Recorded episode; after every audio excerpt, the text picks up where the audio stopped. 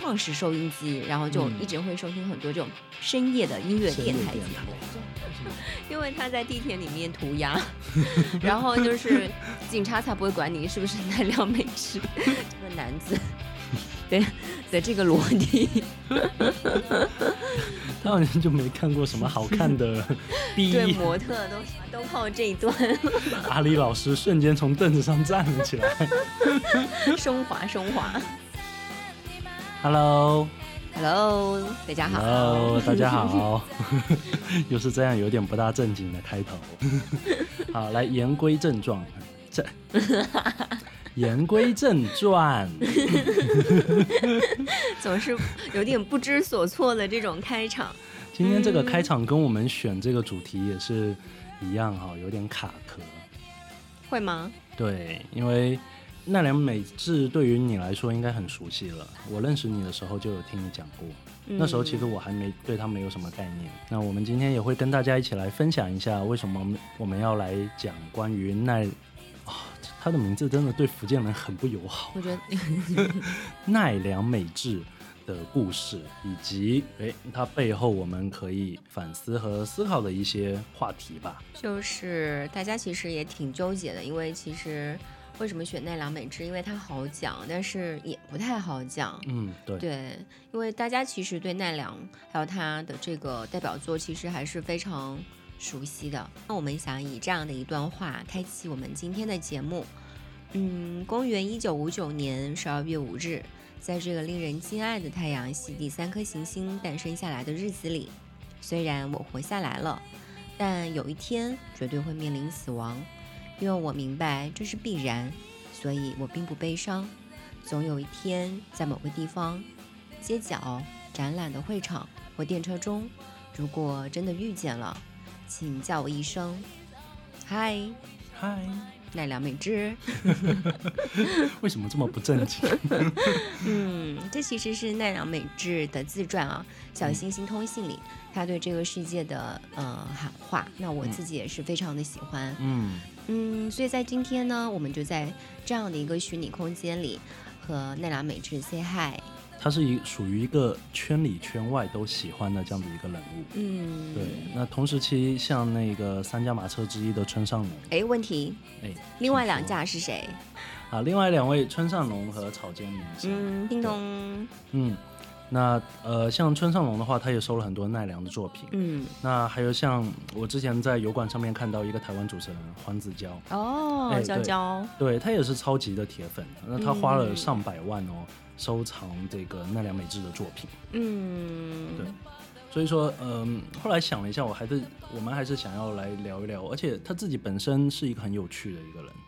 嗯，他的成长经历和他的性格，是的，对对对，所以跟大家一起来分享一下。那我们也是希望说，可以通过我们的呃一些素材的收集，还有包括我们自己对他的一些解读啊，可以把奈良美智这个人的细节拉满，对，跟大家一起分享。而且我觉得不光是要跟大家谈谈他他的大头娃娃。他的那个大狗，其实也想跟大家再分享一下，就是他和他的家乡青森，他和他爱的音乐，还有他的勇敢叛逆，还有他与这个世界的对抗与和解。但同时呢，我们也知道说，今年三月份开始，在上海余德耀的美术馆有这个奈良美智展，嗯，这个展其实是挺特殊的。嗯，它是奈良美智目前来说最大的一个展，而且是本名展，因为它以前的展览，它很多都是用什么歌词啊之类来做主题，但这次它就是以奈良美智的本名来做这个展的主题。那同时呢，嗯，这个展也是余德耀先生在这个生命的最后阶段啊参与的最后一个展，因为我们也知道他其实在今年不久的时候离开了大家，嗯，所以其实也是想借我们这个节目呢，也对这样的一个。呃，令人尊敬的先生，以及他在中国当代艺术上面的一些贡献，表示一点敬意。嗯，respect，respect。好，那而且奈良美智大家都知道啊，就除了他的创作绘画这一块，他在音乐上其实也有自己的一些小的成就。那所以说，你说这一期我们到底是要说他是个画家呢，还是个业余的音乐爱好者呢？那最后还是想说，给大家带来一些更有趣的这个故事。那比如说他画的这个大头娃娃，嗯呃，有好几个版本。嗯那一路从呃七八年到九二年，再到零零年，再到近期、嗯啊，每个阶段演变，对每个阶段都有他自己对于大头娃娃的一个解读哈。嗯，那还有他每次展览中的这个小屋子，奈良美智小屋，对，其实他最后都会把它们烧毁。对，他就。嗯，有很多收藏家内心都在滴血，想说 你留给我不好吗？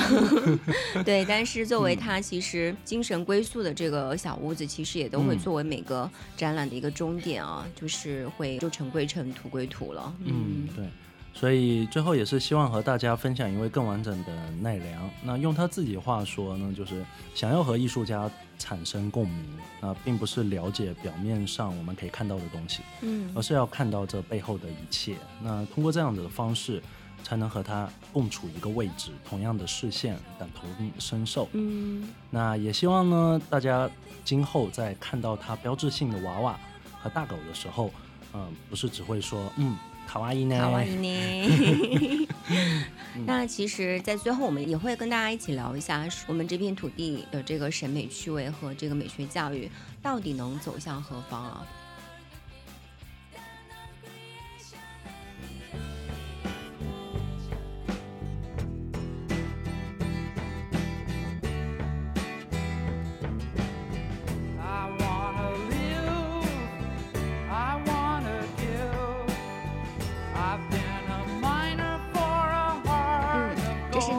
是最喜欢的一个歌手，叫聂永洋。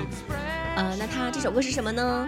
我们会在片头 的简介里面跟大家分享。那其实，呃，我们在就是紧张的筹备这个节目的资料这这个过程当中呢，我渐渐形成了对奈良有个很不同于我往常对他的这个感觉。我感觉呢，他是一个从褶皱来仰望这个世界，并且成功的走向了他所仰望的世界的一个小镇青年。为什么你会说是褶皱？也是个小镇青年。对嗯，这其实是要从他的故乡说起啊。他出生在这个一九五九年的十二月，在日本北部的这个青森县。这个地方呢是离北海道很近的，嗯所以它是日本降雪量最大的一个地方，很偏远落后，而且呢就跟很多的这种东北小镇一样是比较封闭的。一到冬天，用奈良的话来说呢，就是天气会冷得让你觉得很丧。嗯，而且这个地方离福岛核电站特别近，有只有不到大概七十公里的距离。那你知道核电站一般是建在什么地方？都是很偏远的地方。对，就是远离人群。是，嗯，而且你知道有个鲜明的对比，就是嗯东京举办奥运会，就第一次举办奥运会的时候，嗯当时的东京已经特别现代化了，已经可以有高架桥，有新干线。可是，在青森呢，这个是一条一个连马路都没有的地方，连影子都没有，而且呢，他们运垃圾还得用人力平板车来运。甚至你可以在街头看到很多人都还在卖，嗯，狗狗的皮啦、兔子的皮啦等等，就是特别那种原始的 未未开化的一个地方。嗯嗯，不过呀，虽然说这个地方特别穷，但是像我们现在的三四线城市一样，就是不那么卷。嗯嗯，所以奈良的童年其实还是挺自由自在的。他的父母都是双职工。不过在这里，我想插入一个八卦。我当时看了一个资料，哎，有人在八卦说奈良的父亲是神社主，我不知道这个是不是对的哦。就神社主其实为什么职位很大哎。就是像吗对，但是又很穷，就跟我们意义上的日本和人家有尚不一样。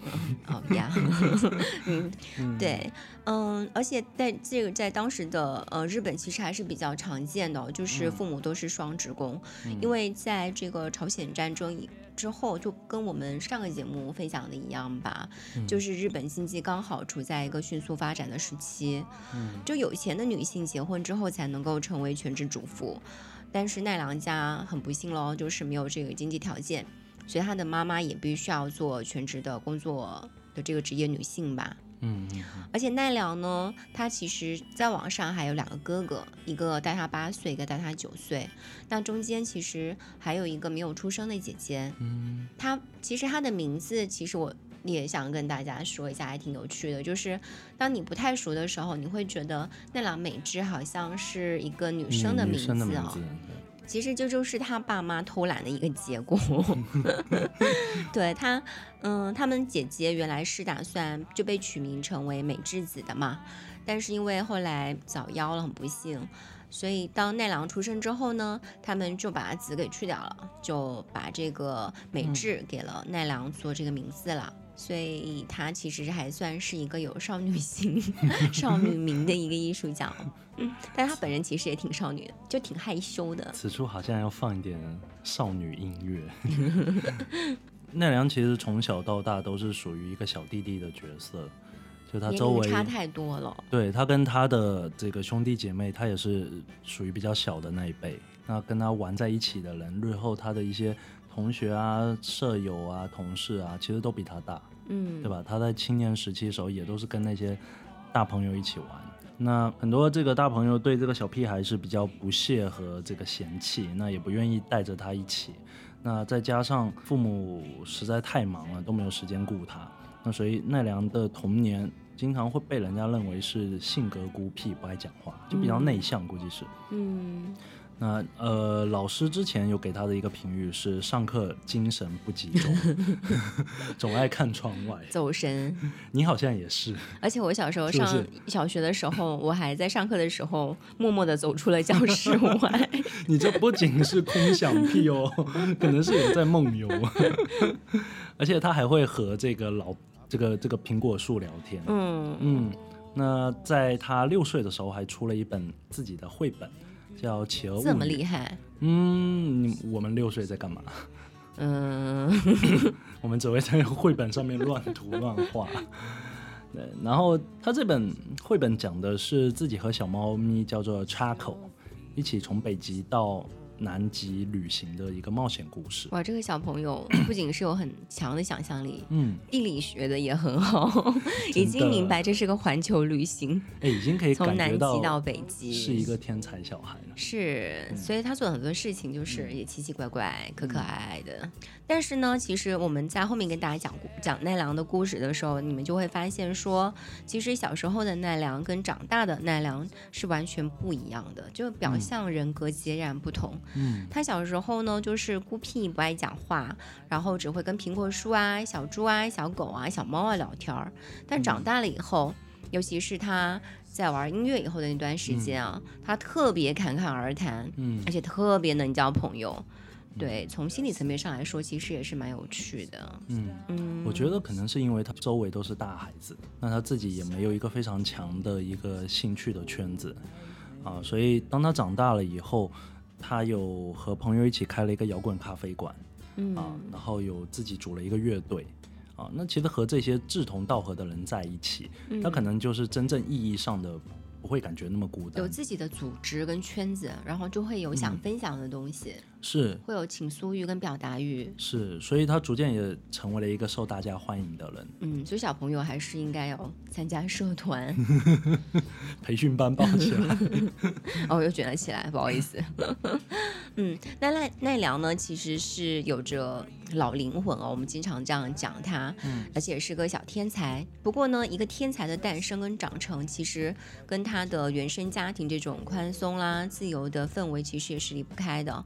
我们之前也讲过，因为他的父母其实都是双职工，所以真的每天都要面对特别高强度的工作节奏，所以他的爸爸妈妈在他的成长过程当中，其实是没有办法太多给他很多关注的。所以他跟他两个哥哥其实都是标准的这种呃钥匙儿童，但同时很幸运的是，在这样的家庭里面，他们也得到了父母足够的这种信任和自由成长的空间啊。嗯嗯，那所以这点其实跟我们之前跟大家分享的安藤的外婆其实也是有点像的，就给了小朋友充分的这种自主权，嗯，嗯，就是自己长大，嗯，对，而且呃有一个故事哦，就是他的老爸老妈哦 真的对他非常的宽松，到什么程度？就是他六岁的时候自己一个人坐电车到到那个终点站，然后一直到天黑，流浪去了，真的，然后才被路过的这个好心阿姨送到警察局。那他爸妈把他带回家以后哦，就是没有给他吃竹笋炒肉丝，你知道吧？暴打他一顿。对，只是让他说下次出去之前要先通知他们一声。嗯，就可以想去哪里去哪里了。嗯，对对对。那后来奈良美智呢，他沉迷于听摇滚朋朋克，那有玩音乐啊、买唱片啊等等的。那下课以后呢，他作为一个中学生呢，还会和比他大的这个学长一起去经营一家摇滚的咖啡馆。那他老爸老妈呢也没有恶化。那你想一下，我我们的爸妈如果遇到这种情况会怎样？打断你的腿，哎，我们的节目里面经常出现打断你的狗腿是怎么回事？腿而已。他后来高中毕业以后考上了大学的雕塑系，感觉嗯没有兴趣，他还是想要画画，那就决定要复读。那他爸妈呢，最后连他考上哪一所大学其实都不知道，真的非常绝。所以很多资料把这个奈良美智的成功总结出来一二三四五，却很少谈到这个原生家庭对他这块的影响。其实我觉得还是很值得拿出来一起聊一聊的。嗯，对。不过呢，其实除了原生家庭的这种宽松跟自由之外啊，他的故乡青森呢，其实也给了奈良美智在精神跟内在上有很多的滋养。嗯，在他的那个自传《小星星通信》里啊，他有一张这个我印象很深刻的手绘的记忆里的故乡的这个图。嗯，那你从这个图上其实是可以看到啊，他的活动半径，嗯呃，和当时青森的这个驻日美军基地其实是特别近的。嗯嗯，而且你知道他出生在一九五九年，对那其实，在一九六零年啊，越战就开始爆发了。那嗯这场战争其实美国也打得很焦灼、很痛苦，包括他整个撤离的过程对。所以一直拖到一九七五年的时候，终于结束了这个越战。嗯，然后把这从终于从这个泥沼当中，终于抽身了美国。嗯，是那尤其在这个一九五一年，呃，朝鲜战争爆发以后，那美国和西方他是意识到，如果不发展日本，就他们在远东其实很难有足够的这个力量去应对共产主义。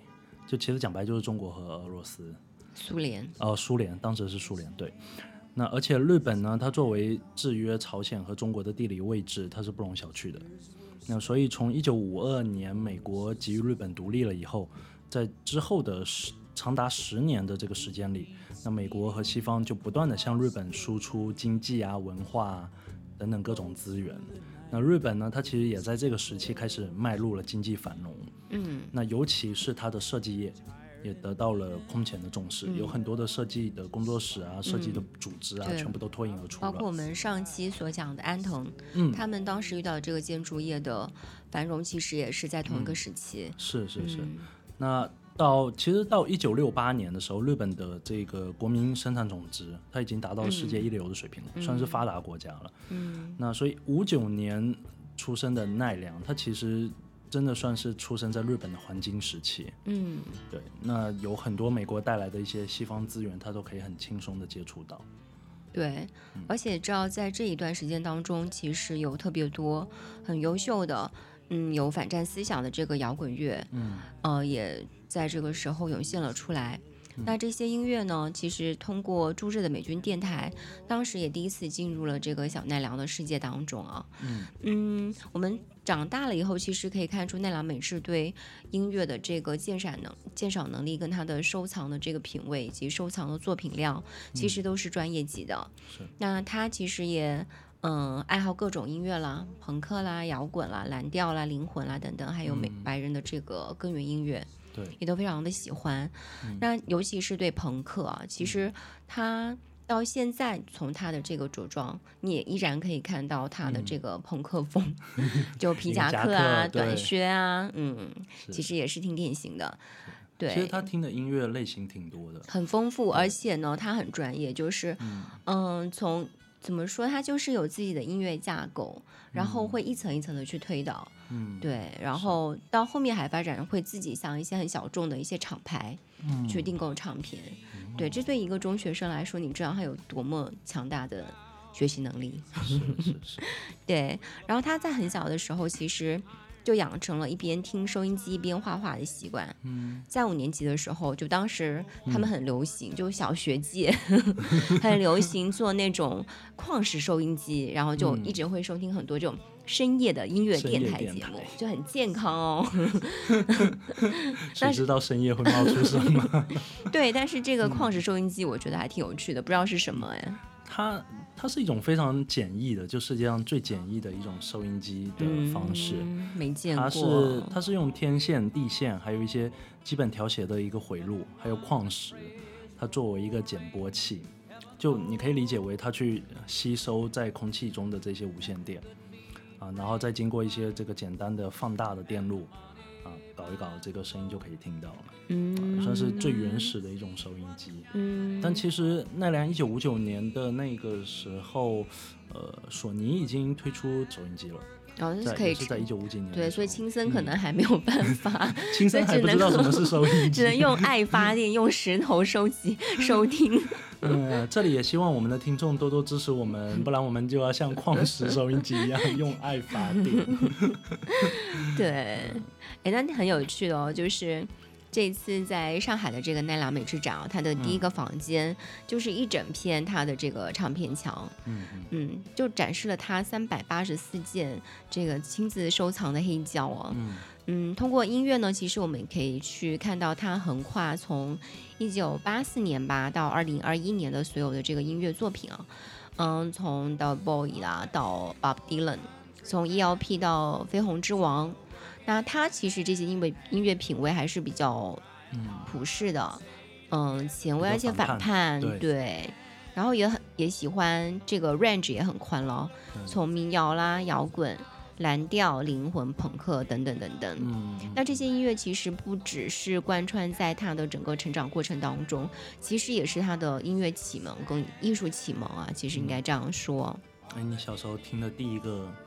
或者说你儿时最印象深刻的音乐，你听的是哪？不瞒你说，毕竟是福建人，所以听的是郑智化。我以为你要讲爱表加爱什么星星点灯这种励志正面的。来，此处放一下星星点灯，也是不用暴露年龄。你知道吗？我印象儿时听的最就是最深刻的是什么？是蓝色多瑙河。哇，那这个音乐品味就不一样。我当时本来想说我们两个福建人，就是没有办法像我们就是北方的京圈的朋友一样，就是接触很多摇滚啊，啊对这种比较小众的。我们还在听家门口的。哦，对，我们就是听这种流行乐，没有灵啊，这样也不能说人家没有灵魂，没有灵魂的是我。哎，我那我那会儿就是边写作业啊，然后因为家里那时候没有什么磁带嘛，嗯那那个蓝色多瑙河的交响乐的那个磁带应该是嗯，就我爸不知道从哪弄来的，我又不想听他们唠叨，我就会戴着耳机听交响乐，嗯然后写作业。嗯，那你跟奈良美智在这点上还是有异曲同工之处，就跟所有成功人士都一直有共同之处。但是确实，就还是一个打工仔，嗯，我可能要到八十岁才会成名。继续加油，继续加油。嗯，那其实你知道奈良美智，她从中学的时期哦就开始，你知道就开始收集黑胶，很高级。很高级，对，然后玩到真的成为专业的发烧友，对。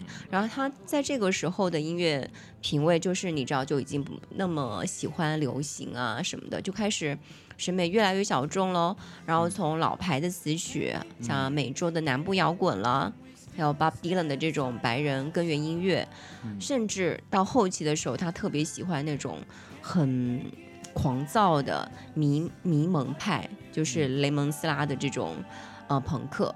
嗯。然后他最爱的就是牛羊了，嗯嗯，所以他真的是有一个老灵魂，就是特别欣赏这些，就品味成长的比他的年龄心智都要快很多。嗯，对。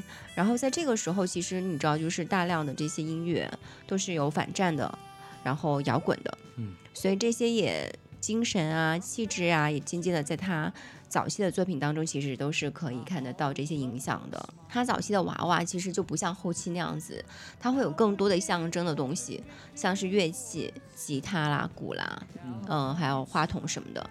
或者他就很干脆的会在自己的画上，像漫画呀，我觉得他前期的作品还是比较偏那个，呃，平平格画派的那种风格，然后会写上 rock and roll 啦、the wall 啦之类的这种，呃，反战的这种词汇，所以它的这个特点还是比较鲜明的。嗯而且它早期其实还有一个特点，就是它的线条其实更加的粗、更加的黑、更加的可以看得到其中浮世绘的这个风格特点。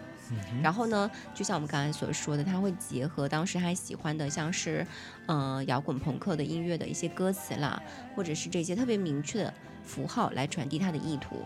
那跟他后期的这种演变，其实还是挺不一样的。嗯，后面我们再慢慢来说好了。嗯，对，对，然后他其实，嗯，当时的这些亚文化，他就是非常的痴迷，然后也就是深入钻研。那这些知识积累呢，也让他交到了很多和他一样的这种热爱摇滚的文艺青年。嗯当时结交了一群很厉害的圈内人，像是 live house 的老板啦，或者是爵士咖啡馆的主理人。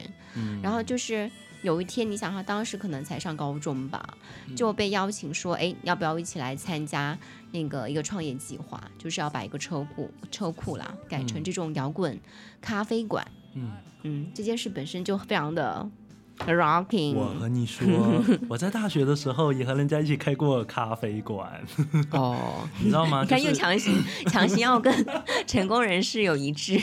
真的真的，我们嗯当时那个大学的乐队的贝斯手，嗯然后他自己在那个学校里面又包了一个房间，然后学校的等于说他是创业性质，嗯，所以水电啊孵化了一下是吧？对对对，他没有收房租，然后水电也减免。那等于我们几个人自己开了一个咖啡馆，然后哦供应点什么小西餐什么。那后来怎么样了倒？闭了呀，好的，不然我现在还会在这打工。哎，而且其实除了说他会去那里去经营这个咖啡馆之外，他还会就是把自己喜欢的唱片就是播出来，因为他有两台这嗯个黑胶的播放机，就变成了唱片 DJ。DJ drop the beat，对，然后好像还有自己的那个乐队，所以后面其实唱。对后来就还作为这个主唱上去演演嗯，表演了。是想象一下当年那个对着 苹果树说话的小孩，现在不知道发生了什么。那所以其实青少年时期奈良他听过的音乐，还有唱过的歌词，给了他很多这种摇滚的精神啊。他自己也带了一些街头文化的一种气质。那对于这个主流的反叛和理性的思考，对，其实亚文化其实就是针对主流这边的一种反抗了。对对对嗯那而且当时呃，像除了他展展出的三百多张唱片以外，他还有很多。对他家里其实是有成千上万的。嗯、对他为了去，其实他为了一方面也是为了收集这个唱片的封面，那所以这些封面也给了奈良得以这个西方视觉艺术啊、波普艺术啊、先锋艺术啊等等的这样子的一个审美的启蒙。对，其实你想，他当时生活在青森这么偏远闭塞的一个地方，嗯，所以你说他也没有艺术馆，也没有博物馆，那他怎么嗯去有自己的审美，怎么样有自己的趣味呢？他其实通过这些黑那个黑胶唱片的封面，其实就是最早的接触到了这些外面的世界，外面的世界，对对对对对是他的艺术初体验了，对艺术嗯初体验，对。那呃，在他有唯一的一个纪录片哦，算是应该是唯一的。目前唯一吧，嗯，对，呃，跟着奈良美智去旅行，这个在 B 站和油管上面都有，大家可以看一看，就记录了他的一些创作的习惯。那和小时候一样，他在绘绘画的时候都会用一个大音响，然后播放的这个大音量的摇滚乐。，对，而且他就是完全不 care 音质的，嗯是，然后他画画也不打稿，就他、他是不会嗯打画稿的。比如说画狗的人呢，会先拍摄这个狗的照片，那画人物肖像的人则会参考各种时尚的这个杂志。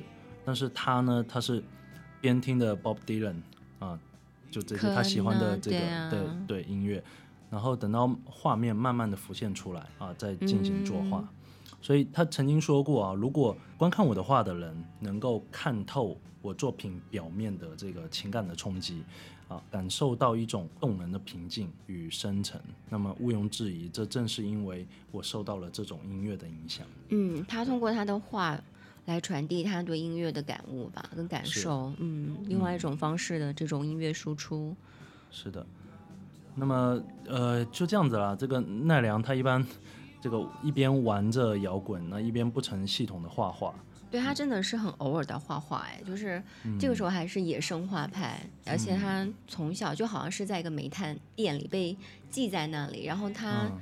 煤炭的这个店主就会给大家发纸，就一群小朋友一起画画，嗯，就属属于这种野生画派。是的。然后他那个摇滚咖啡馆的那个墙壁很多壁画啊、涂鸦也是他自己画对，所以他经常在咖啡馆里面有被人说，哎，你要不要去考美术学院啊？怎么这么厉害怂呀、恿对，画这么好，然后最后他就浪浪荡荡的来了东京的补习班，那、后来嗯就开启了一个绕远路的人生。对，但是他真的很有考试运，逢考必中。那其实在我看来哈，这个奈良有他自己专注的这个事情。啊那柴可夫斯基有说过，音乐是上天给人类最好的礼物。嗯你其实很难量化音乐可以带给人什么，嗯，但是青年时期陪伴过的这个音乐，一定是影响深远且长久的。嗯，那现在那些音乐节目，就是大家刷的最多弹幕就是爷青回，对吧？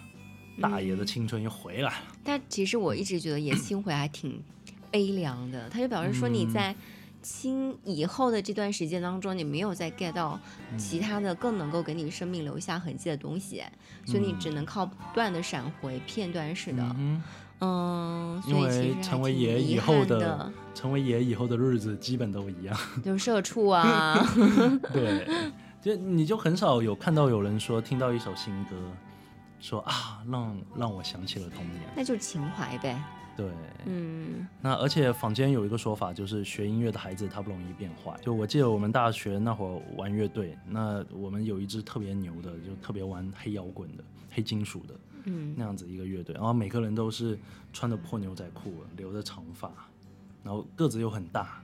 那边上的人看着他，可能觉得说就很凶狠的那种样子嘛，嗯嗯因为他们唱的歌其实就哇哇哇黑嗓嘛。哎，但是呢，其实呃，你你如果接触他们以后，就会发现他们比谁都更温和近人。嗯，就你去问一些呃这个不懂的问题，他们都会很耐心的回答你。嗯，就很有反差萌，大花臂也是 特别可爱，我记得那会儿我有问他说，哎，这个和弦要怎么弹嘛？那他就会很非常详细的跟你讲，哎，你要这么按，要这么按，要这么来。嗯对，那你和他们聊乐队、聊音乐，甚至说聊聊这个在学校里的生活，他们真的就跟你的上铺的哥们一样，就很、嗯非常的亲切。说回来，就奈良的这个人生版本和我们经常听到的这个成功学有点不大一样。嗯，就我们最近讲的这几位成功之路，其实都有点坎坷。那像比如最早这个佐藤大，他考了早稻田的建筑系，后来去做了工业设计。但是他也挺顺的呀，年少成名，然后很快就有自己的作品在世界上取得还蛮好的成绩的。嗯，但确实也是比较曲折，因为你想他从十岁从加拿大再回到东京，在成长的过程中还是比较曲折的嘛，不像吗们。我是觉得还好，那这还有，就是主播在这里产生了分歧。我们先咔一下，我们先咔一下。好，你继续，嗯然后安藤呢，他是连大学都没有读完，他就揣着钢镚儿嗯。去、去欧洲旅游了，对吧？嗯？然后再到奈良美智，那嗯。他是拿着学费去旅游，嗯嗯。那。回来了以后当了这个老师，老师可是事业编啊，嗯。对吧？但是他后来又觉得 不满足，我要活到老学到老，然后后来又去德国进修，其实是比较勇敢了，都是比较真的就是勇于打破这种自己的舒适区啦。对，嗯，所以其实也不能说是曲折啦，就是都敢迈出那一步。对，嗯，所以经常有人说祝你一帆风顺，我觉得没有什么事情可以一帆风嗯风顺，这可能就是人生小时候。嗯就小学的时候写那个什么毕业寄语之类的，长大就会发现，哦，这是人类最大的一个谎言之一。是的。那就像奈良美智他自己也会说，我的人生总是在绕远路。嗯，还挺有趣的，其实。是他从小的时候，他上学喜欢绕远路，嗯，然后一个人看看花花草草啊，想想女同学，对吧？你确定想的是女 同学吗？男同学我们就不要在这里讲。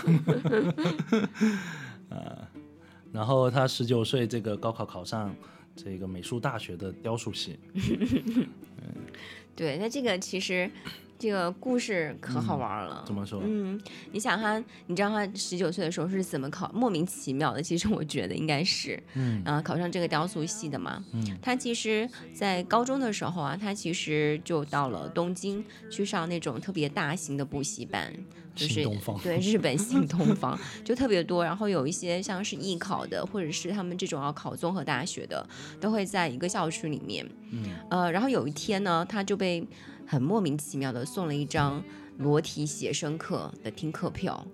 然后他当时就是内心好像人神交战，去不去呢？然后尤其是看到上面 上面还有这么扎眼的两个字“裸体”，哦，不是免费，是裸体。然后他就决定，嗯，好像要去试一下。然后呢，去了的时候，他却特别失望，因为他内心想象的模特，就是可能是那种身材特别啊特别好啊的那种时装模特。就是隔壁班的女同学，嗯，然后结果一看，嗯，是个随处可见的这个中年阿姨，就。嗯 脱光光，然后就让大家去做这个素描。嗯，然后其实反而在这种情况之下，他就冷静了下来，对，冷静，非常理性的去投入这个绘画写生当中。这个素描嗯作品还被当时的这个老师就是大为夸奖，嗯因为他是专业的艺考生，还鼓励他说你一定要去报考美术大学。嗯所以呢，在这种机缘巧合之下，他就在上了一两个月吧，估计是很短时间的素描课，然后就策略性的选择了这个雕塑专业。为什么？因为如果是油画的话，它其实是不能够只考这个素描的，你还必须要有一些油画作品之类的，他没办法，所以他就仅凭着这个素描，然后就考上了这个美术大学的这个雕塑系了。但是呃，确实也没去，因为他内心还是比较想学油画的。嗯，对，所以他就没去，但是还是坚定了说，哎，他其实是想走美术这条路的，所以就复读了一年，啊、第二年的时候就特别顺利的考上了这个武藏美术大学，而且很好笑，在他考上了以后，复读的这一年，就他爸妈依然不知道说他到底志在何方。对，然后其实虽然考上了这个武藏美术大的时候，他依然有一颗想要去浪的心，所以在大二哦，他嗯就又离家，嗯，离家出走，就拿着学费啊，做一个背包客，就开始去欧洲啊，然后坐那个灰狗巴士啦，然后去住青旅啦。然后虽然当时他也是语言很烂哦，就是英语还是不好的，但是呢，在青旅的时候，他跟那些嗯一样青年的朋友们就聊聊音乐啦，聊聊电影啦，就可以聊到个通宵哎。嗯所以你想，其实他跟安藤都属于同一类人，就真的特别勇敢。然后你想，语言都不过关，也没有多少冈本，然后就敢敢这样子背着包去流浪，去认识。而且当时不同的也不像现在有很多的小红书啊什么的 笔记，对不对？就真的是靠着自己就只身上路，搏杀天下。嗯就是一口气嗯冲，对，就是很嬉皮士了。而且我觉得他自己的这个音乐素养跟这个电影素养，还是帮助他在这一路上就结交了特别特别多的同道中人。嗯，嗯，是的，对，然后花光了所有的钱之后呢，他就只能退学了。嗯，然后他爸妈其实也不知道他是因为就是把学费花光了，没钱了 才上才退学了。嗯然后呢，我们这位平平无奇的这个考试小天才，他我觉得他真的考试运真的超级棒，嗯有拜过，又战术性的考上了一个学费比较便宜的爱知县艺术大学。嗯，嗯那爱知县大家应该也很熟悉哦，就是有、有看过那个。灌篮高手的应该都特别知道，嗯，特别熟悉。然后他在这个爱知县立的艺术大学就真的乖乖读书了，就真的读到了艺术呃研究研究所，对对对，研究所。然后呢，还差点读到了博士了。嗯嗯，因为像他们这种读艺术院系的，只要作品被大学买了，其实是可以直播的。哦但是你知道他就又很莫名其妙，就忘记说书面这个截止日期是什么时候，他没有提交这个申请，所以就嗯。对，所以他就到了那个美术预科学校帮，就是等于是给那些准备艺考的学生当老师，嗯预科老师，嗯，对，而且他在那段时间其实也是挺享受的，就被一群学生围着喊老师。对，对，但是他上课又很不正经，就很喜欢讲故事，很喜欢分享哈，，对而且他对对经历也多呀，你想刚去欧洲绕过那么一圈。是的，不显摆，这时候不显摆还得啥时候呢？而且他在那个什么，嗯、武藏大学的时候也特别喜欢跟老师聊八卦，所以我嗯估计那个肚子里面确实有特别多这种八卦小故事可以拿出来讲、拿出来吹的。嗯，而且他上课的时候就是会拉着同学们去看电影，还会去听酷演唱啊会，，真的，对，现在应该找不到这样的老师了。嗯，所以他后来离开日本去德国留学的时候，就有一堆的学生送到了机场。我觉得人的知识边界还是很有意思的，就是你知道的越多，未知的边界就越大，然后越能感觉到自己对，这应该就是他为什么下定决心，在当那么几年的老师之后，决定说继续把嗯这些舍弃掉，然后去当一个学生，重新的从大一开始学习啊。嗯，是是是。然后最后他选择的是德国的杜塞尔多夫艺术学院，那这个也是当时德国表现主义的一个本营。对，嗯。然后他其实选择杜塞尔多夫，其实也是出于一个比较实际的原因了，就是因为便宜。对，其实还是因为经济考量的，嗯。是，所以其实他真的语言一窍不通哎，在他去嗯德国的第一年，一句德语不会说，嗯对，然后前前后后他在德国待了大概有十二年，嗯你知道他在二十八岁的时候才开始嗯重新的又当回了一个大一的学生，然后李老师，我记得你也是学德语的。哦也。德语是不是是比较比较比起日语来说呢？因为它有三性嘛，所以它其实嗯每个语言都必须要面、面对三种可能的这个变化，所以其实从语法上、表达上都会比较困难。而且？那个其实我觉得西方的语言它都是线性的，然后是比较直接，只要你掌握规律了之后，其实就是逻辑的一种拼装啦。，OK，对，然后跟中文或者是日文那种骈俪风是比较不一样的。对，嗯，所以说难也不难，但是你要重新开始学习一个语言，尤其是一个长大了的二十多岁的人，其实是挺经过了。天赋期了。对，嗯。是的，所以当时杜塞尔多夫其实跟他的家乡青森其实是还挺像的，就是纬度也挺高的，然后也嗯很冷对。然后因为语言实在是没办法说，尤其是在第二年的时候，他都没有办法向老师嗯来解释，哎，他的创作意图到底是什么？他嗯画的这个小狗、娃娃，还有长羽毛的小女孩儿是什嗯么意图，其实都没有办法去传递。嗯哼，对，那这其实对于现在的这个留学生们来说，其实是很难的、哦。嗯，你没有上语言学校，没有过语言关，你怎么就能够到一个完全陌生的语言环境之下去学习跟上课？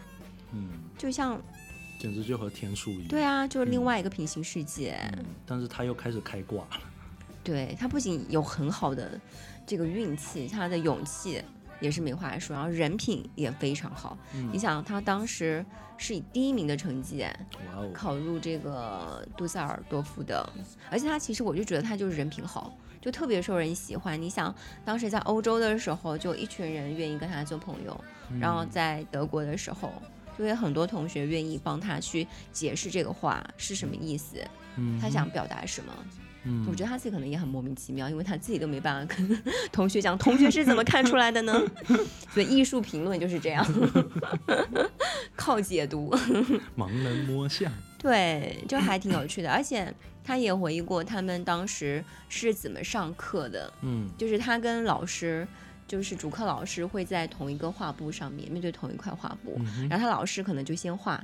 嗯画完了之后呢，就是奈良必须要把它擦掉，然后在这个画基础之上再往下延续他的画。他是擦掉一部分嘛？对，然后他的老师还会在这个基础之上擦掉，然后两个人一句都不说。battle 对，真的是用画在 battle。freestyle，不过其实你想，他后来后来虽然说回忆的时候觉得，嗯、好像还挺轻松的，嗯好像十二年一晃而过了，但其实，在头几年的时间当中，他还是，嗯、比较闭塞的，特别寂寞跟孤独。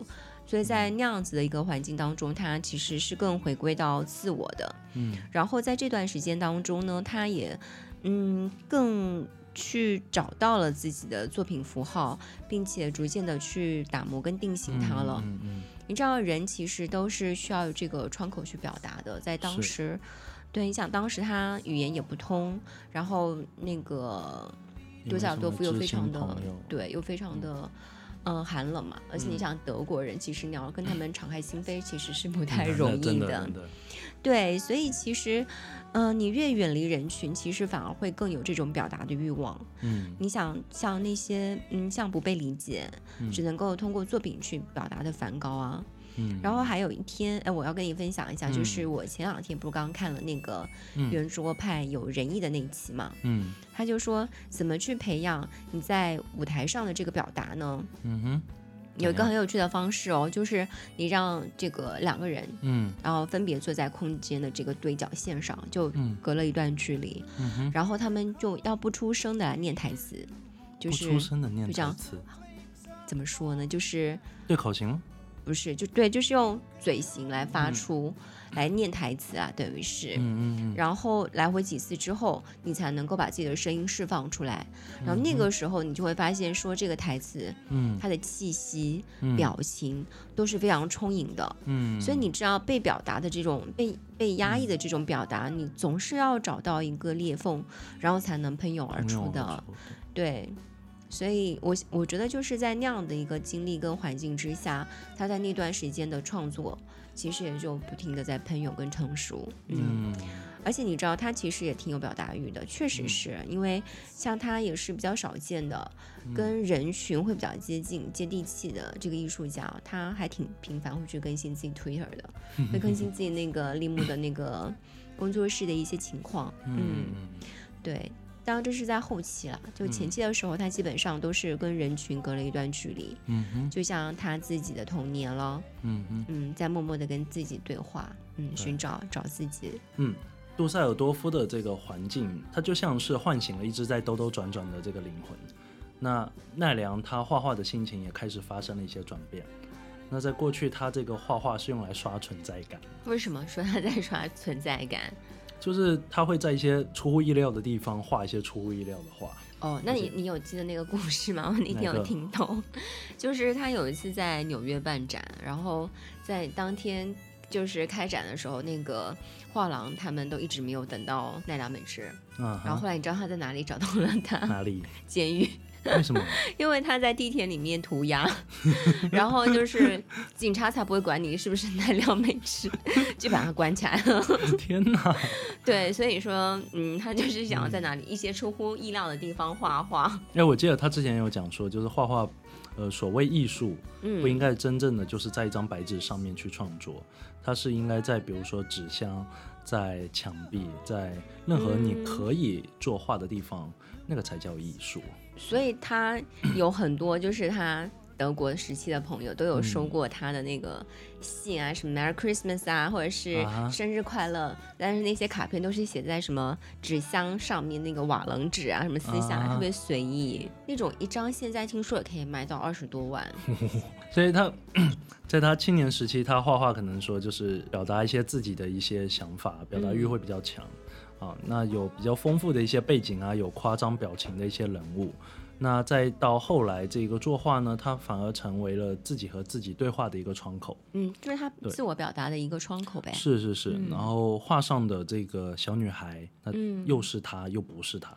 对对，哎，不过确实是哎，之前他自己也曾经解读过说，嗯呃，其实大家都认为是小女孩，其实并不是的，就是那个大头娃娃其实是没有性别的，嗯哼，然后其实是他自己的一个自画像，这其嗯实是奈良对这个大头娃娃的一个自我的一个解释吧。嗯，那他其实就是正好是在嗯独角多夫的这段时间呢，他的这个小就我们就不提她是小女孩了，我们就说她大头娃娃好了。嗯，嗯对这个形象跟符号，也就是在这个时期就逐渐的定型下来的。嗯嗯，那在这个时候，他也开始更多的转向自己的内心嘛。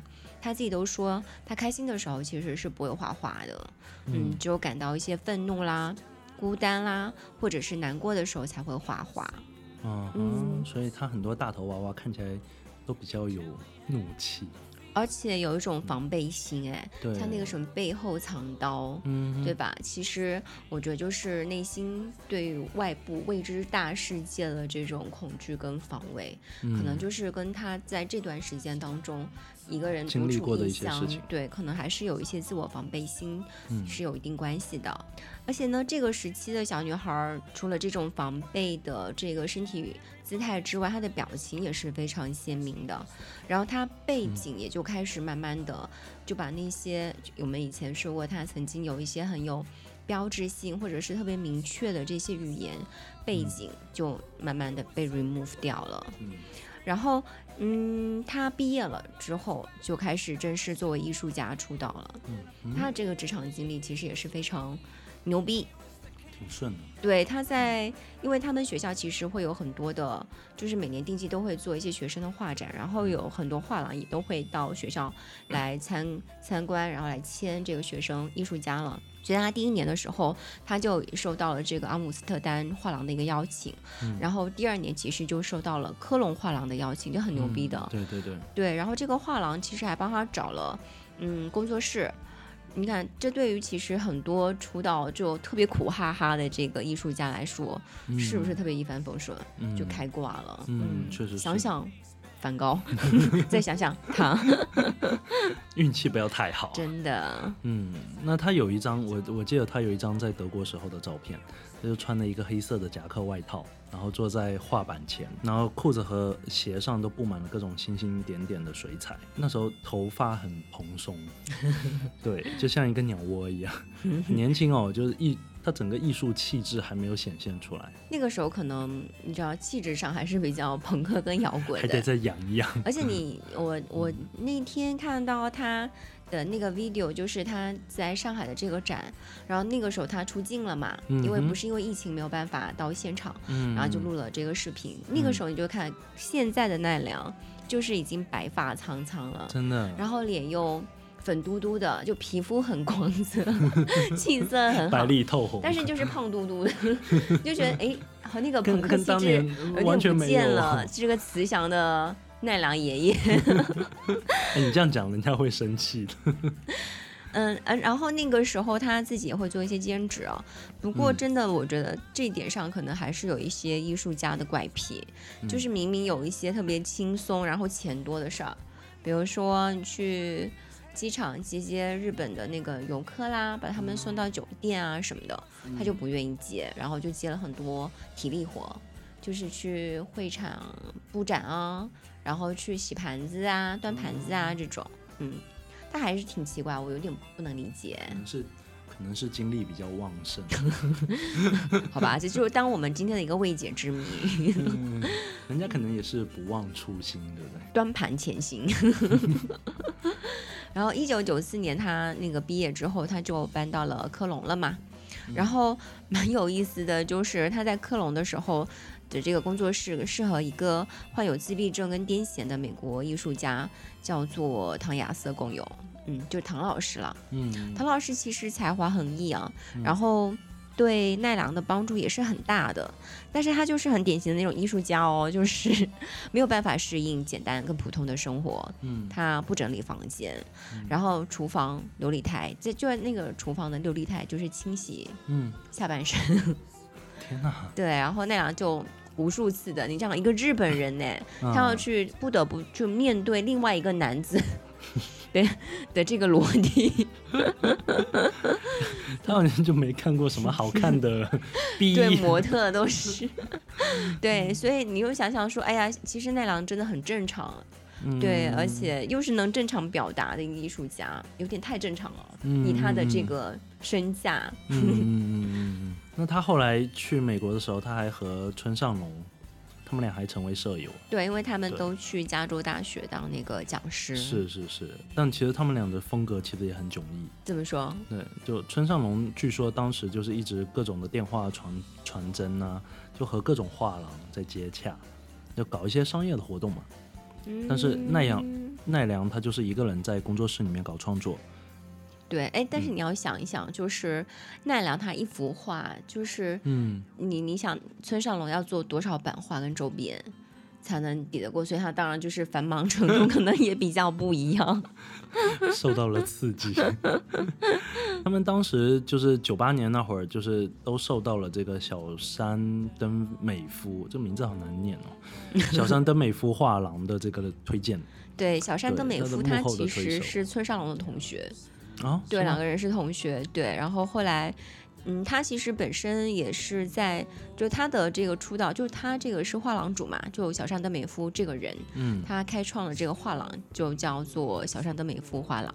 嗯哼，对，然后他就是致力于这个日本的这个当代艺术家的推广，哦像村上隆跟那个奈良都是他推出去的。然后嗯先是在国际上取得了特别大的成功，嗯，然后才红回了这个日本国内跟亚洲。嗯嗯，明白明白。那奈良他在这个德国待了十二年以后，其实他差点就可以拿到就永久签了，嗯，最后又是 follow your heart，他觉得说，哎，这个有天意，要我回，我不得不回这，么信命的吗？于是他回就是回日本了，啊，又回到日本了，对，但他其实，在德国已经很红了，当时有一定知名度了。嗯嗯，嗯嗯所以他为什么会回那个呢？嗯，为什么？因为其实他也就很懒，因为他住啊，然后还有那个嗯创作那个工作室，其实是个大仓库嘛，被废弃的。嗯，然后在那段时间正好被拆掉了，然后也哦很刚好在那个时候他在日本国内正好有个展要上嘛，嗯，所以他当时就义无反顾的想说那就回来吧，嗯就也放弃了那个德国身份什么的，嗯，嗯，就四十几岁了，你想他又回日本，嗯，推勇气可行开始。对，是的，然后也当时因为在日本也已经有了一定名气了，就觉得嗯可以了。也好像对德国也没有什么不舍，那虽然从德国回来之后，当时在商业跟圈内都已经取得了特别好的口碑，嗯奈良在那个时候就第一次进入了自己创作的这个迷茫期。他当时跟 Golf 其实有联合做了一个联合展，嗯，嗯，叫做从 A to Z，其实也就是建了很多那个小房子嗯，，小房子，对。但是在那个项目结束之后呢，他突然之间就好像不知道，你想作为一个独立艺术家，应该怎么样独立去创作跟思考了，跟自我的沟通仿佛也就断线了似的，所以就找不到创作的对创作的那个嗯方向了。所以呢，他就转型到了这个陶土创作。嗯当时他参加了在新乐的一个陶艺驻留项目，嗯就从零开始哦，学习跟陶土对话，回归自我。然后你想，在这个陶器的制作过程当中，其实就是很简单纯粹，而且重复无数次的这种烧成出窑。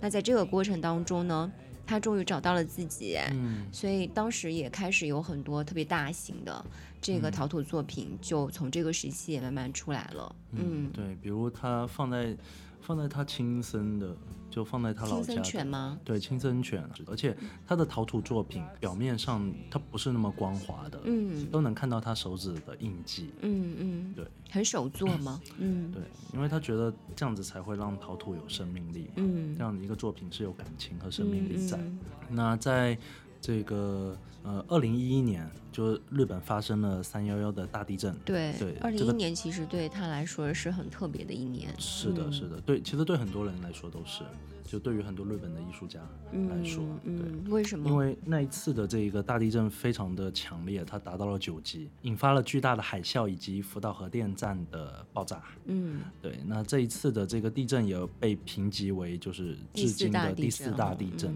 对对，是日本从这个一九零零年以来就有开始这个现代化记录设备以来最强的一次。嗯，奈良的家乡青森，刚才有说就在福岛的核电站附近嘛，对。所以他的家人其实在这一次地震中是和死神擦肩而过，对，没事，就没有受到那个 没没什么事儿，但是。嗯。对，但是他可能周围的一些朋友亲戚嗯遭到了一些变故嘛，嗯嗯，对嗯，那他的那段时间其实是极度悲伤的，就什么都做不出来。重创。是是是，对，但是这我为什么说二零一一年对他来说是很重要的一年？除了这个大地震的影响之外，其实还有一个很大的变故是，他的父亲其实是在这一年嗯就是离开的，是所以这个其实对他来说也是雪上加霜吧。嗯，是是是，对，所以我们可以看到他在这个时期的创作啊，其实就有了很大的一个改变。它的线条比较柔和，而且沉静了。嗯你想，他已经不再是像以往的作品里面一样，就是拿着刀去防备这个世界，他会更趋向于悲天悯人。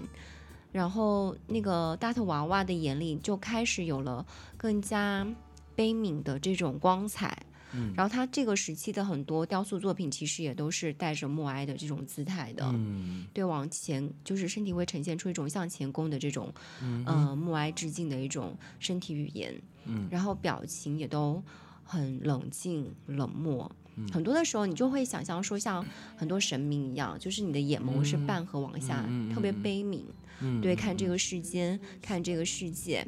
他同时，他当时有一句话，就说、嗯。他以前的话是表达自我，嗯但在这个时期的话，他突然之间感受到了他人，对，意识到他人其实是比自己更加重要的。嗯对，我觉得这也是他这段时间风格转变的一个很大的内因。嗯嗯，对。那自从这一次地震以后的这一段时间，其实很多的日本艺术家都陷入了一些沉思。嗯那村上隆当时他也指导了一部以这个三幺幺地震为背景的电影，嗯叫做这个《水母看世界》。嗯是挺可爱的一部片子，它嗯用了一个戏剧的动画，就讲述了几个小精灵和他的这个小主人之间的一些故事。是水母本人吗？嗯，他其实也不像是水母，就是挺，那不是叫水母干事情啊？水母在哪里？它就长得挺怪异的一个，但很可爱。村上嗯隆这个跨度也蛮大的。是，那除了这个陶土啊，还有那个小屋那些装置艺术，还有油画之外，其实奈良还有一本很奈良美智的绘本，叫做《孤单的小狗》。嗯嗯，但我其实比较喜欢那个台版的名字，叫做《孤单的大狗》。嗯，其实它是讲什么的？嗯，它讲的是一只狗狗，然后它因为个头太大了，嗯很多人都看不到它，嗯所以它就非常孤单，没有朋友。嗯直到有一天呢，就是他遇到了一个小女孩儿，然后这个小女孩儿呢就沿着狗狗的腿一直往上爬，嗯爬到它的头上。然后就跟他四目相接，跟他对视，那样对视十秒之后就会有 化学反应，所以变成它好朋友。hoping you，对，嗯然后其实就是这本书啦。但是这嗯本那个孤单的大狗就好像是绘本的这个谢宇所说的，嗯它其实不光是嗯技术友谊的，嗯它其实是献给所有生长的小朋友。嗯就不管你多么孤单，但是在某个地方总有个人在某个地方会等待与你相遇。嗯你四处看看的时候呢，就会发现他们。嗯你想，这其实真的是一个艺术家特别温柔的这种心意。嗯，嗯很大的一个寓意在里头。嗯，好，那接着又来到了我们的升华时间，前面都靠这节目的精华都靠这一段 阿里老师，瞬间从凳子上站了起来。升华升华。嗯，好，那我来，我们来聊一下哦，就是两个问题，主要是两个问题，就是你觉得奈良美智他为什么会成功？就我们为什么功学问题。为什么我们的节目的问题都这么大？哎，下一次的问题交给观众们，好吧，听众们，好不好？那我们可能要搞直播吧？嗯，然后以及我们就是奈良美智背后，就经过他的这个启发，我们对于我们的一些美育教育有怎样的一些思考？嗯，对。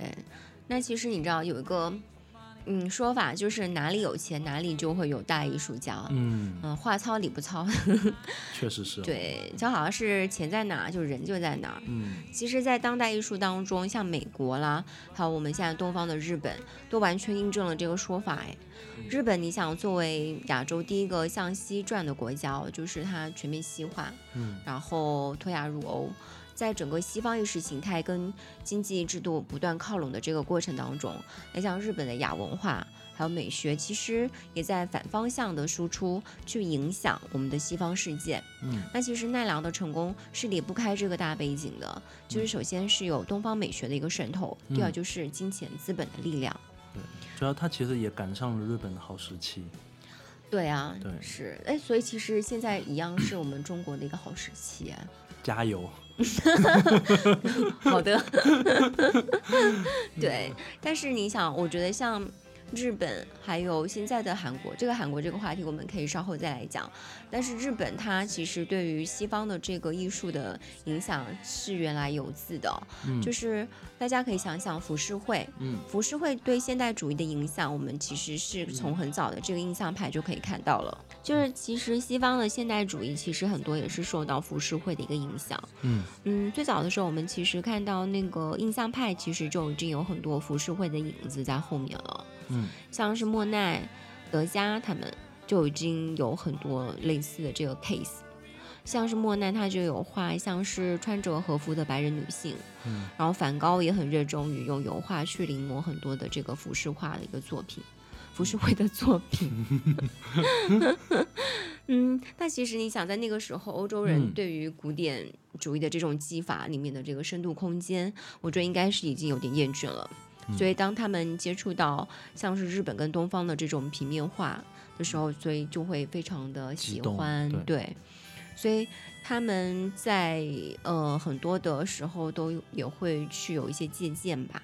嗯哼。然后叫浮世绘其实就是嗯、呃江户时代的这种漫画、漫画风情画，嗯。它比较多的会去刻画当时江户时代的市井生活，嗯。然后你知道很多画画的题材就还是会跟当时的这个色情行情色行业吧有关，嗯，就很多歌妓呀、然后的这些主题，对，而且浮世绘的风格，它对于欧洲新艺术运动，它有很重要的一个影响。那日本在十九世纪末和二十世纪初的时候，呃，与西方的这个设计关系是互相补充的一个关系，就互相借鉴的过程。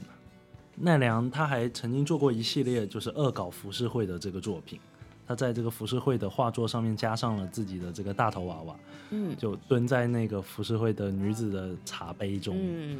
对，然后用很凶狠的一个眼神与她对视，对，然后再加上一些他自己的一些歌词，嗯，对，它像是一种对于传统的反抗和重新的解读。对，那那个时候的那个画还是比较这个服饰会风啊，就是线条比较粗犷，嗯。对，而且你想近代漫画哦，它的这个尤其是日本漫画，嗯，对吧？对整个西方世界也特别大。我记得以前好像有很多美国朋友都很喜欢铁臂阿童木。哎，铁臂铁臂阿童木在那边很很对啊，就是那个 IP 系列的。嗯对，然后你想日漫这种世界性的风靡，还有就是让西方世界对于奈良的这种技法里面的这种擦印啊、网格化、啊、符号化的这种接受程度特别高，因为有被那个铺垫过。嗯对，而且在整个战后这种反战反精英的这个文化的大背景下，你知道审美趣味其实也是一步步的，嗯、普世化了。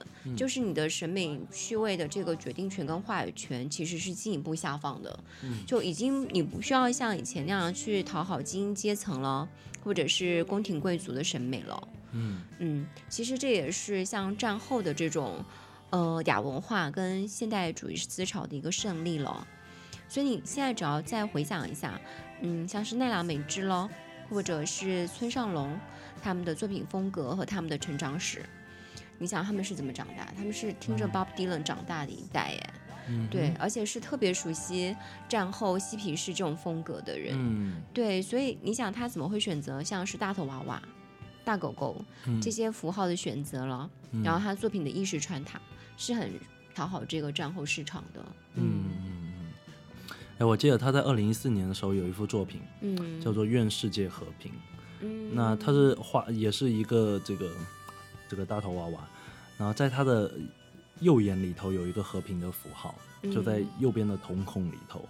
那在左边的瞳孔有基督的十那个十字架，呃，伊斯兰新月以及犹太戴维之星，这些世界上最广为流传的三大宗教。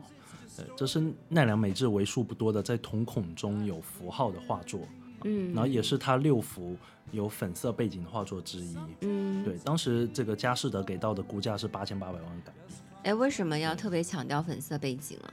呃，因为它确实就大部分它的这个背景就是要么以素色嗯，为主，其实它大部分是素色的，嗯，白色，对白色，然后包括它在后期呃会在画布上面贴上很多的胶布，嗯嗯，但是它也是给它刷成米色或者白色这种浅色、浅色背景，但是粉色只有六幅。嗯，分别是哪六幅？又为什么会选择粉色做背景啊？这个问题就留给我们节目的朋友们 给我们留言解答哦。回头可以收集一下。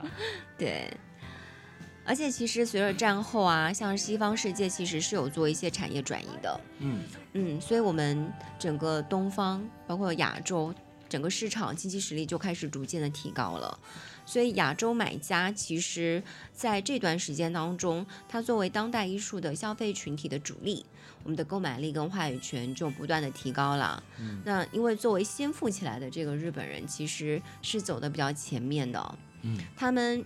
嗯，不只是有钱买花，而且愿意去买花，嗯。而且他们其实也有一批能够成功的去代理，呃，这个当代艺术家，并且把他们成功的推向国际的这个牛逼画廊哈，完全不嗯输像是贝浩登这种老牌的画廊，就像是我们前面所说的这个小山登美夫等等，嗯，对他们非常的会运作，所以我觉得这也是这几年呃，尤其是前几年吧，尤其是疫情前，就是让当代艺术的这个作品不断的一路上涨，尤其是像是奈良，他身价最高的那幅画，嗯，就直接拍出了一点九个亿，嗯嗯，对，瞬间爆火。真的，你想他一幅画就可以卖一点九个亿，然后再想想割了自己耳朵，然后 郁郁而终的梵高，哎，你想奈良真的是。嗯，确实是幸运的，他自己也是讲的，自己也是这对，没错，嗯，尤其是艺术家嘛，我觉得能够被这个市场认可，嗯嗯嗯，而且奈良他会一直保持着对于世界的一个观察和思考。就我觉得这对，这，我其实我觉得一直有一点，嗯。嗯，不好理解，就是你想，他明明是那么嬉皮士的一个人哈，然后听着摇滚乐长大，嗯。但是他感觉私生活很干净，然后感觉也很自律，就只吃外卖，然后深度烟酒。啊，这跟我刚才 我收回刚才他生活方式健康的这句话，我的意思是说，他好像重度烟酒，然后只吃外卖，又热爱咖喱饭，嗯，就这种，但是他气色依然很好，就 给这们是在养聊聊一个养生话节目题吗？，然后就是他把自己的这个创作力一直维持在一个很好的一个状态，我是想说，然后就没有像是我们传统想说那些前卫艺术家很糜烂的生活，啊对对对对？吧？其实我是有这个迷思啦，嗯，好，我们继续，嗯，哎，你说到这个，就想起了很多音乐人，就是可能在三十几岁、四十几岁，透支自己的这个创作力，对，然后嗯。可能就走向极端。对。对，很多确实也是在这一个阶段就走向极端。不过，其实我觉得很多画家，嗯。就是他寿命很长，然后他一直是可以这样持续创作的，像吴冠中、齐白石，嗯，对，其实都是哦，还有草间弥生，你想他九嗯。十多岁了，但是还一直在办展，然后有新的作品，所以我觉得日本当代艺术家这一点身心是高度的 协调跟一致的，嗯。嗯，嗯嗯，挺好的。有趣的，他就一直都保持一个很旺盛的创作力。那他的作品也一直保持的就是和世界对话和精神世界的一个一个脉动，对吧？包括说在地震之后的他的一些雕塑，还有呃像这个夜晚的朝圣者，还有包括新冠之后的作品叫做《青埋之日》啊，在这个作品里面，他小这个大头娃娃的眼睛，它宛如宇宙般的多彩。嗯他戴的一个十字眼罩这样的一个一个形象，那也反映了就是疫情时代下人们对于生活和世界的理解的这种不确定性。嗯对，那他的这一种对于世界的体贴和共情，其实就像我们刚才讲的，他在后期他会越来越考虑他人会比自己更重要。啊，嗯这些理解体现在他后期的一些画作里面。那我觉得这也是奈良受到这个圈内圈外人一致认可的一个一个比较重要的原因。嗯，而且你想，他作为一个艺术家，你是能够感受到他跟这个世界的这种共同的成长，然后他也一直在感受这个世界的，嗯对，所以他也一直在向这个世界输出他的感受。嗯，对他跟以前那种老一代的隐居影视一样的艺术家已经不太一样了。对，然后你知道，像现在这种平台啊、媒体这么发达，嗯他自己就很愿意去在推特上面发发这个分分享啊，然后也会去录一些纪录片啊，等等等等的，就跟传统的那些前辈，嗯除了办展、发表周边之外，还有更多的方式可以让别人去了解、看到他，主要他还活在我们的身边，而且他也一直直让大家感受到，哎，我还活着，我还在。对对嗯对，有种见证历史的感觉。对，但是你想象在中国，像抖音这样子，嗯铺天盖地的，然后元宇宙的这个概念也在不断的呃演化发展。嗯这些艺术的下沉跟分化，可能会需要我们用更多的想象力去探索艺术的这个边界。嗯哼，所以你想，下一个奈良美智可能不那么奈良美智了，但是可能会更有趣，嗯更不一样。对，而且呃这几年这个美学教育的话题被多次提到，嗯，那你也会看到很多线下的这个展览越来越对，像我们小小的这个偏远之余的福建，其实也蛮多展啊什么的，慢慢的会在这里铺开了。嗯，是的，所以这一块的市场确实有一直在发展。没错，嗯但是第一，因为疫情啦，确实是因为这个影响，所以很多展都开开关关的。嗯，对，然后在难得的几次就是可以看展的时间当中，又很害怕遇到熊孩子，然后怎么说？就是听音乐会的时候，可能你会不知道在哪里就丢的一声，哇或者是很多跑来跑去啊，或者是在展的，你就觉得哎，这个小朋友的手好像要踏实到那个作品了，类似这种的。哎之前好像就有一个新闻嘛，不是讲说小朋友一群小朋友去看展，嗯然后不小心把其中一个雕塑给打破了，现代的当代雕塑还是就就是一个忘记了，就是一个雕塑展吧。嗯，OK，嗯，然后那会儿好像也被索赔。我觉得赔不起，关键是，嗯，那你说，那你作为家长之外，除了一直跟小朋友说不行、不可以、不要摸，嗯那你说还能怎么办？是不是有更好的办法呢？应该有一些吧。就所以就是要好好的从美学教育上面来谈一谈。嗯嗯，但是我觉得这跟年龄可能有一些关系、啊。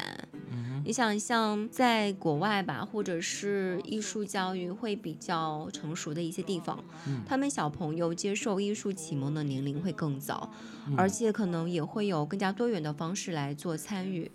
但是你想，像国内哦，一流的或者是专门的儿童美术馆，或者是对儿童友好的艺术展览都特别少。对我好像也比较少看到有专门带领小朋友去看展的这种活动。就小朋友们他都只能交叉在这个大人的视角当中，嗯那肯定就不可避免会有一些阻碍嘛。那其实国外他从很小的时候，就是家长或者学校就会组织这个孩子们到博物馆去参观等等的。那即便像是卢浮宫这样子的顶级的博物馆，嗯，就你去参观的时候，你也会看到，呃，有一个老师，然后有一群小朋友，诶，坐在地上就听老师讲一讲这个艺术品和背后的故事。嗯，对，而且他们就是通常会开放一个儿童特殊的通道，会印制一些这个导览啊，还有很多的一些互动环节啊，包括一些小游戏等等的。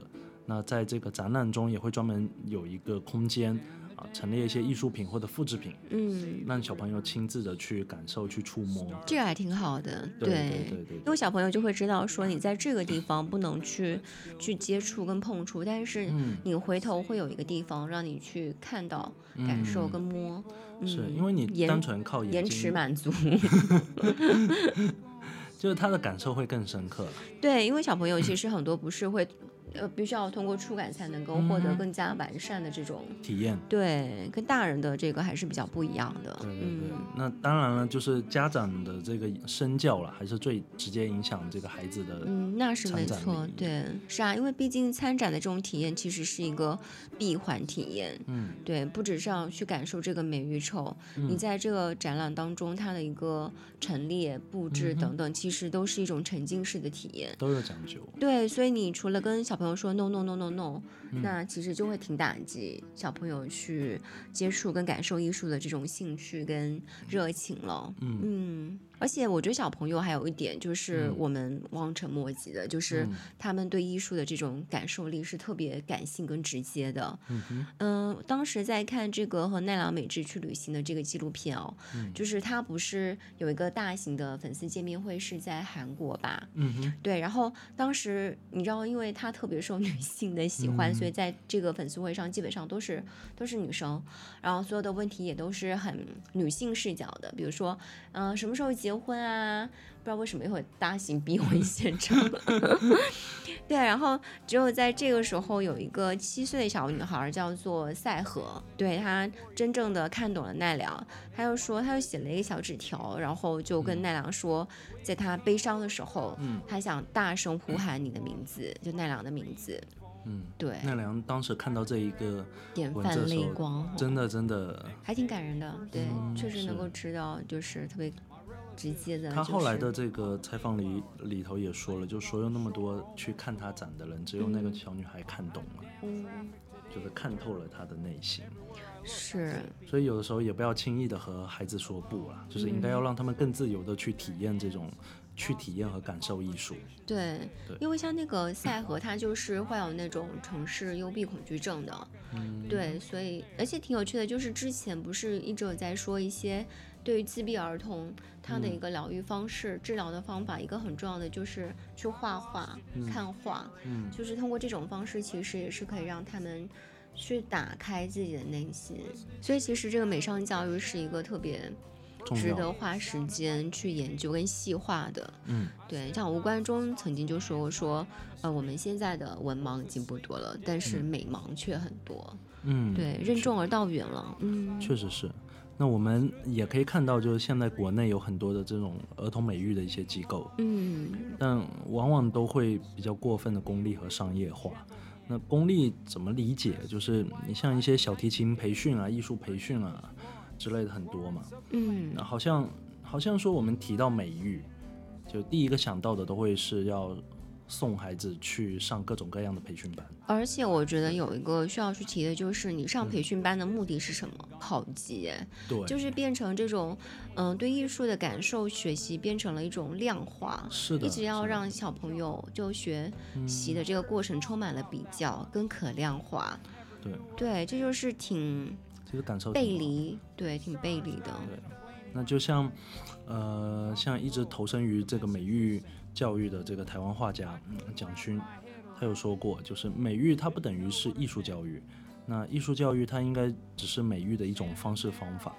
那我们可以看到，就是很多家长把孩子送去培训班，最常见的是一个什么场景？嗯就孩子在里面上课，那家长就一群围在门口在刷手机。嗯哦，那我不我不能说这种方式不可取了，因为他确实也培养出了一些艺术生，啊、在艺术上面有造诣的一些学生，但是它其实基本，呃，剥离了美育中很重要的一环，嗯就是关于温度和感受。嗯，就你父母带给孩子的温度和情感上的传递，以及你对孩子的陪伴，怎么样跟他去感受这些世界啊，感受这些艺术啊，嗯呃，其实这个是缺失的。嗯对，那呃，就像你说的，如果还涉及到要考级啊，要量化，那孩子他真正愿意去感受艺术，呃，带来的这种对于心灵的震撼和意愿，就没有剩多少就。变成了一种压力啊。对对对对对。那呃，蒋勋有分享过一个故事，就是他曾经在一堂音乐鉴赏课上面，他播放了一下这个贝多芬的第九交响曲。嗯啊，那结果有一位学生听完以后泪流满面，嗯，很难想象哦，但是真的就泪流满面。嗯对对对，呃，他说他其实很想给这个学生打满分，很想给他打一百分，但是又觉得在这样的教育体制底下是不适合的。就又通过打分来给他肯定是吗？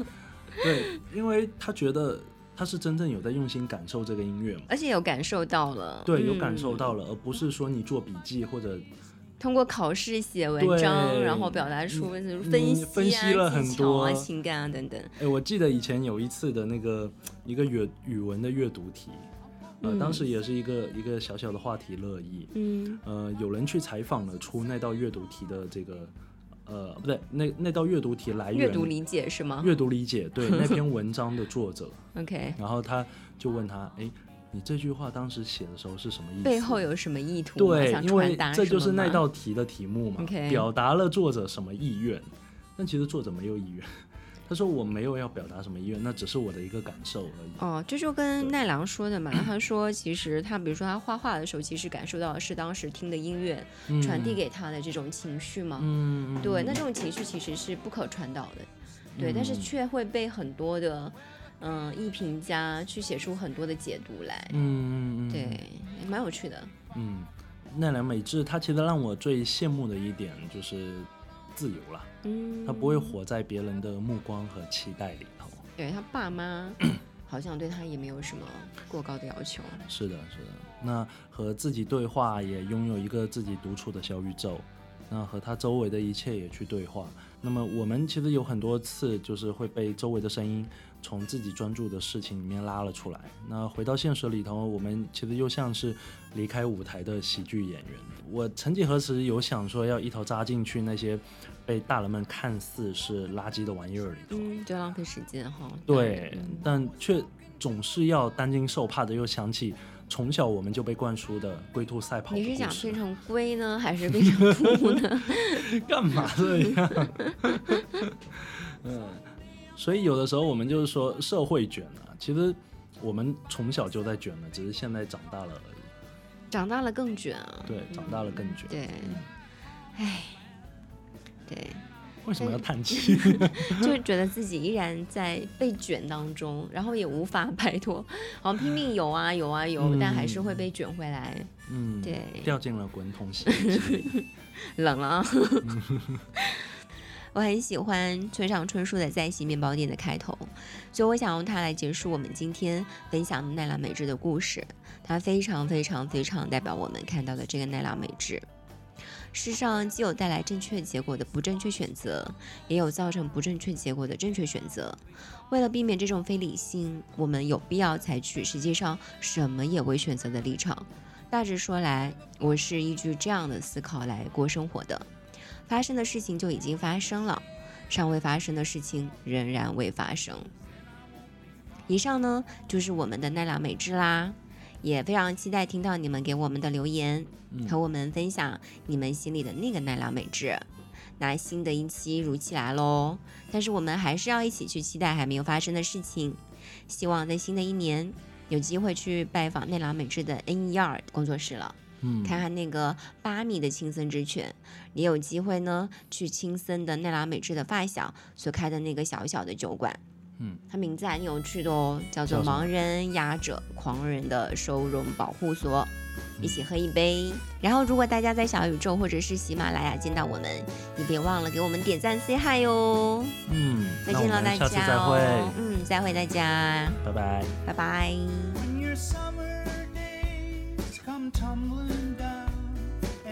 阿丽很久没有见了。对啊，时隔两周。每天都过得非常的一致，没有呀，我这周还是经历了很多的事情。还有经常在运动。嗯，嗯，大家有没有觉得我们这次的声音有变好？其实我们一直对，其实我们一直都是两个话筒，嗯，但是这一个声音的信道一直搞不定，然后当时一一直以为说换一个声卡可以解决，但是因为这是 Type C 的，就是它是数字音频，然后呢，你知道吗？没有解决方案哦，最后用了一个呃 Mac 自己带的 MIDI 音频，导了一下叫音频聚合，可以分享给大家。这段我后面应该会剪。